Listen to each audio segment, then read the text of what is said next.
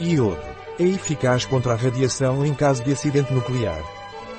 A guerra na Ucrânia está ameaçando o mundo inteiro de muitas maneiras diferentes, especialmente a Europa. Existem consequências energéticas e económicas indiretas, tememos que armas nucleares sejam usadas. Já existem muitos países que consideram proteger a saúde de sua população. A Finlândia é um dos países que já pediu à população a compra de comprimidos de iodeto de potássio, sal de iodo que impede a absorção de iodo radioativo pela tireoide, para prevenir o aparecimento de câncer ou outras lesões na glândula tireoide.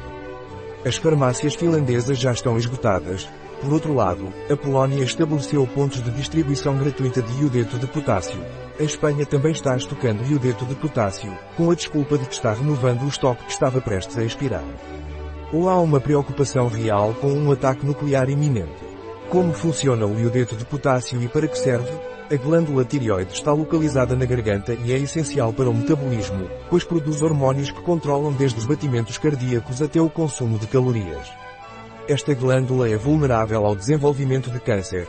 Juan Carlos Galofré, especialista da Clínica Universidade de Navarra, CUM, e membro da área de tireoide da Sociedade Espanhola de Endocrinologia e Nutrição, TIROSIM, explica que quando há radioatividade no ambiente, em vez de absorver o iodo normal através do alimento para realizar suas funções, esta glândula incorpora o radioativo, que pode causar câncer no futuro. Na verdade, se uma pessoa for exposta à radioatividade, ela pode desenvolver qualquer tipo de câncer e em várias partes do corpo.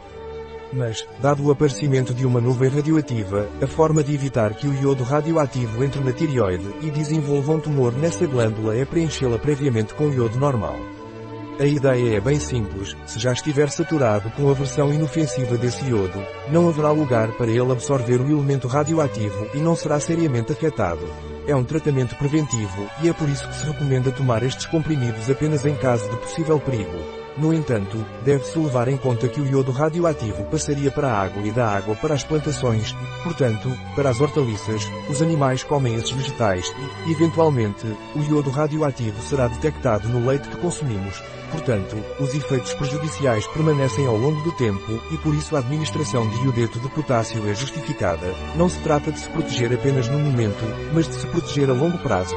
Segundo a OMS, Organização Mundial da Saúde, toda a população está suscetível ao câncer de tireoide, mas quem tem mais de 40 anos tem menor expectativa de vida. Através da alimentação obtemos o iodo que nosso organismo necessita. Embora geralmente seja recomendado incluir pouco sal em nossa dieta, uma pequena quantidade de sal iodado é uma das melhores maneiras de obter iodo. Então, o que aconteceria na Espanha em caso de emergência radioativa? Se houvesse um perigo real, as autoridades de saúde teriam que avaliar a situação e se encarregar de fornecer esses comprimidos à população. De acordo com o BOA de 21 de janeiro de 2022, o Centro Militar de Farmácia da Defesa está encarregado de fabricar e fornecer esses comprimidos, bem como retirar os que estiverem vencidos.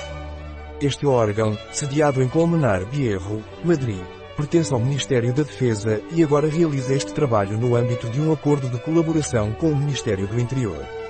Além disso, também é rotineiramente responsável pelo fornecimento deste produto às usinas nucleares espanholas, a dose normal de iodo que todos consumimos diariamente e que consumimos através dos alimentos seria entre 150 e 200 microgramas por dia para um adulto.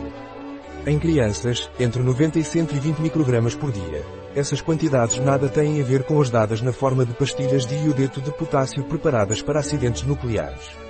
Em vez de microgramas, eles são medidos em miligramas, como podemos ver na tabela publicada pela OMS. Segundo a OMS, Organização Mundial da Saúde, as doses necessárias de iodo em caso de acidente nuclear e por idade são dose única recomendada de iodo estável de acordo com a faixa etária, grupo de EDA MASA e MASA de KPI, MG MASA KPIO3, MG fracção comprimido 100 mg e 50 mg de neonatos 12. 516.211, 81 quarto bebés, 1 mês a 3 anos, 2.532.421, 41 meio ninhos, 3 a 12 anos, 5.065.851 21 avos adultos e grego adolescentes, maiores de 12 anos, 10.013 milhões 17.012 Se estudarmos a tabela com atenção, percebemos que as doses necessárias no caso da radiação nuclear são muito superiores às que podemos encontrar nos medicamentos de iodeto de potássio disponíveis na farmácia. Enquanto farmacêutico e atualmente em atividade numa farmácia comunitária, gostaria de salientar que os medicamentos que se comercializam na farmácia e com o respectivo registro sanitário, são sujeitos à receita médica, indicados para a gravidez e nada têm a ver com o uso preventivo em no caso de um acidente nuclear. Devemos ter cuidado com as notícias sensacionalistas que afirmam que a OMS recomenda o consumo de iodo em caso de acidente nuclear, embora seja verdade que não recomenda nenhum iodo. Conforme indica o BOA, se necessário, apenas o iodo que a farmácia militar atende à população serve para prevenir a toxicidade da radioatividade, já que somente este possui a dosagem indicada pela OMS. Existem no mercado marcas de suplementos alimentares que já continham iodo, mas há outros laboratórios que, desde o início do conflito entre a Rússia e a Ucrânia, lançaram no mercado suplementos de iodo, com o único objetivo de aumentar as vendas.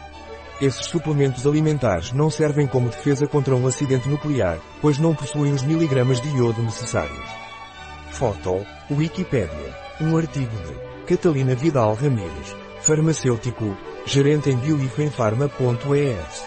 As informações apresentadas neste artigo não substituem de forma alguma o conselho de um médico. Qualquer menção neste artigo de um produto não representa o endosso dos OBIs, Objetivos de Desenvolvimento Sustentável, para esse produto.